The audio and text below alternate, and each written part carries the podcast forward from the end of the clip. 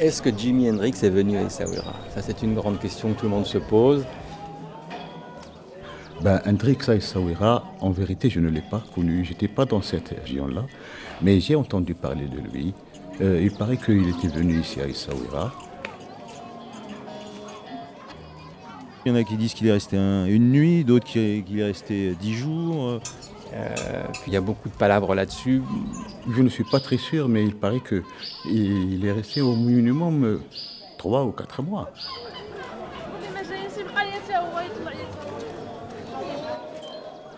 De passage éclair, on est passé à six mois, on est passé à des histoires d'amour, on est passé à plein de trucs. C'est notre mythologie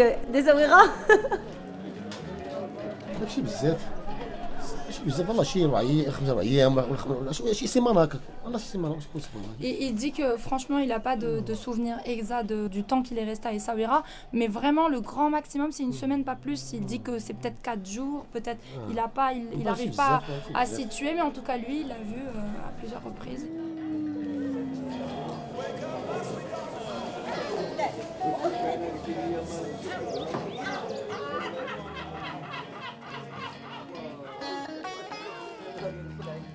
J'ai appris, parce qu'à l'époque j'étais petit, je suis né en 70. Mais euh, comme mes frères et comme euh, j'étais inclus dans le Gnawa, et les Gnawa, c'est eux qui animé le mouvement. Et puis la venue des, des, personnalités euh, au Essaouira.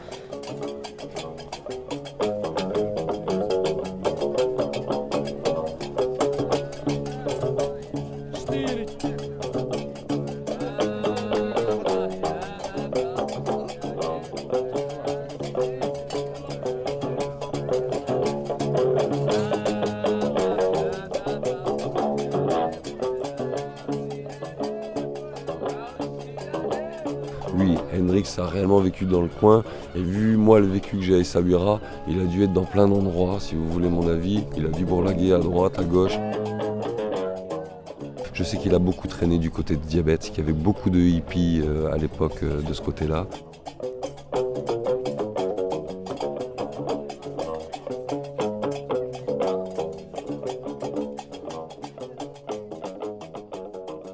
C'était vraiment le refuge d'une quantité incroyable de, hippies.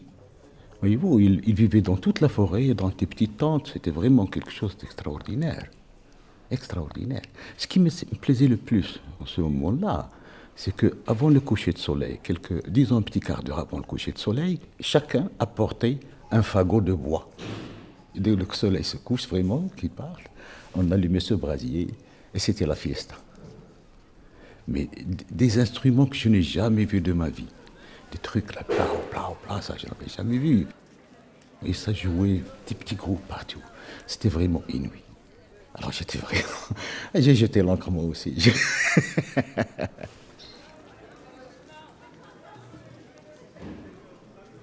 Je m'appelle Touati Mustafa, je suis un retraité. J'ai fait la grande partie de ma carrière à la santé publique des Saouira pendant plus de 36 ans. Et Dieu merci, je suis encore en bonne santé. C'était par hasard parce que mon père s'est décédé et j'étais le, dauphin. J'avais une famille assez grande et on était obligé de chercher un boulot. J'étais obligé de venir à Agadir travailler. J'étais employé de banque, ce qui m'a permis de venir ici à Saouira. Et là, c'était le boom. Ça y est, j'ai oublié la banque, j'ai oublié ma famille, j'ai oublié tout le monde. et j'ai vécu euh, ici euh, comme... Euh, je ne sais pas comment vous décrire la vie que j'ai vécue, mais c'était vraiment une vie out. On était out du monde. Hendrix, il, il, il savait qu'il y avait une musique marocaine des Gnawa, et ce qui apparemment qui l'a un peu intéressé, c'était le gunbri.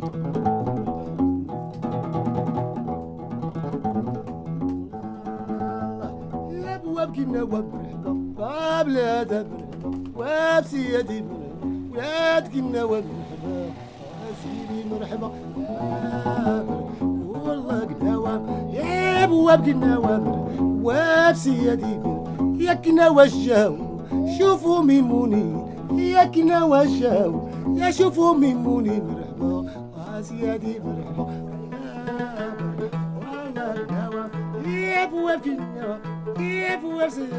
فاش قال هو بيدي واحد شاب يشوف قناوة. ما يشوف قناوة شاب ما مع مع باكو. باكو تخدم معاه تخدم معاه شي ديال D'accord.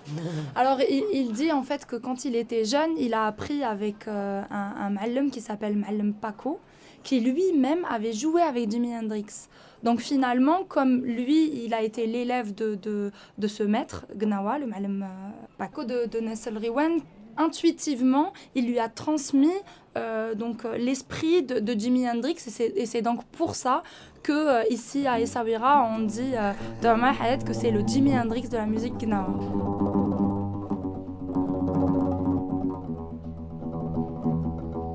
جيمي هندريكس الساعه صغيره انا كنت معاهم هي كنت معاهم انا حاضر انا تفرض تنضحك كتعاون تسخر لهم شحال كان في عمرك؟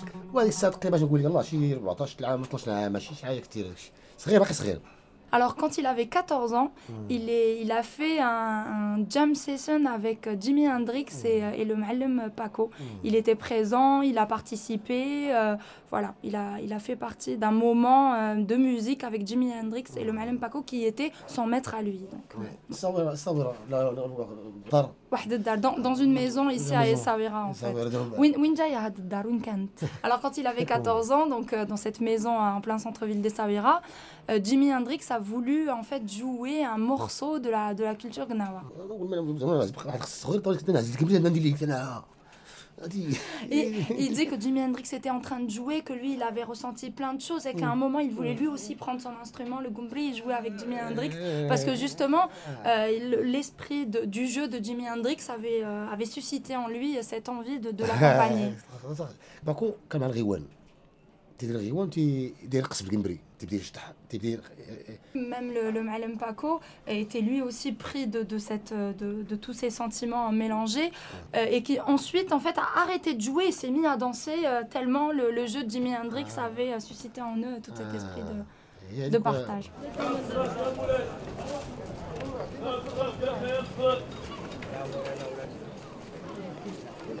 Ici, nous sommes au Riyad al-Medina, où il a vu Jimi Hendrix euh, en 1970. Il, dort dans la chambre 13, qui se trouve au premier étage à droite. Ils ont venu faire la musique, fumer. C'était la liberté à cette époque-là.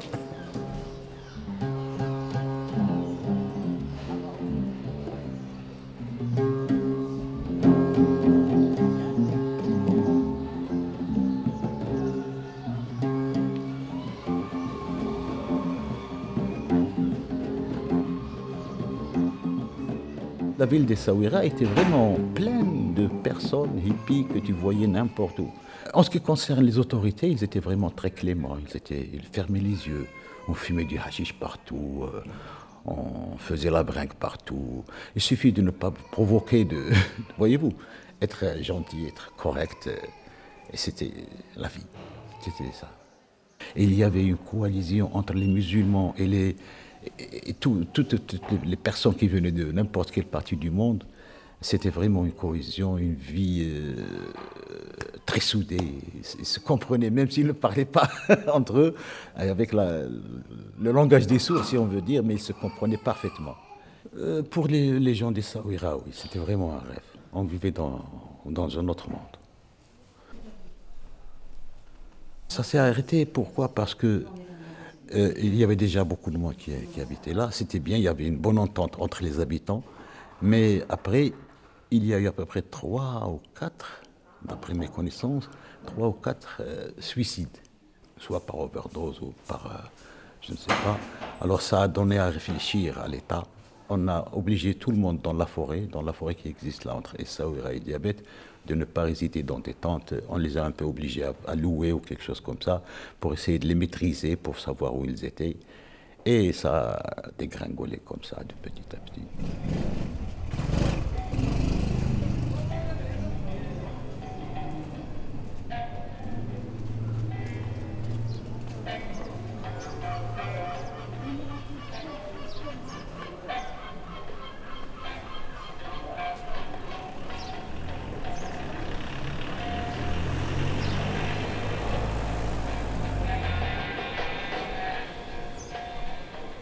Il y a une maison, on est juste à côté, si vous voulez, je peux la, vous le faire voir. Maintenant, c'est une maison qui a été fréquentée souvent par Jimi Hendrix ou par Cat Stevens.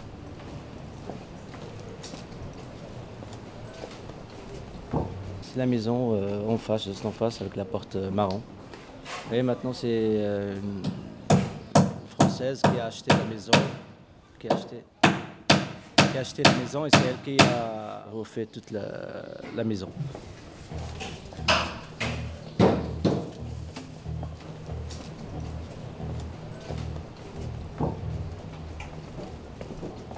Hendrix à ça fait sens dans la mesure où quand même c'est le voodoo child.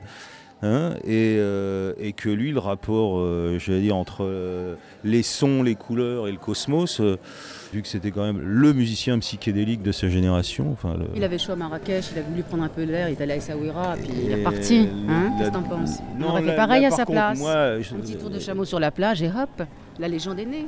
Ouais. Alors l'homme à casquette à lunettes à côté de moi s'appelle Francis Dordor, il est journaliste, on va dire que ce qui l'intéresse dans la vie en priorité c'est la musique, après vient sa famille, son épouse et son fils. Moi je m'appelle Laurence, je travaille à la radio. Ça reste une sorte de, euh, voilà, de, légende qui s'entretient elle-même.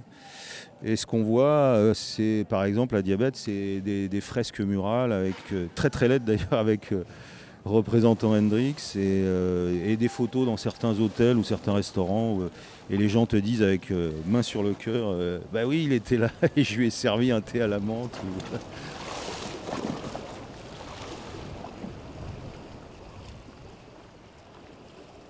Il a passé un week-end en fait au Maroc.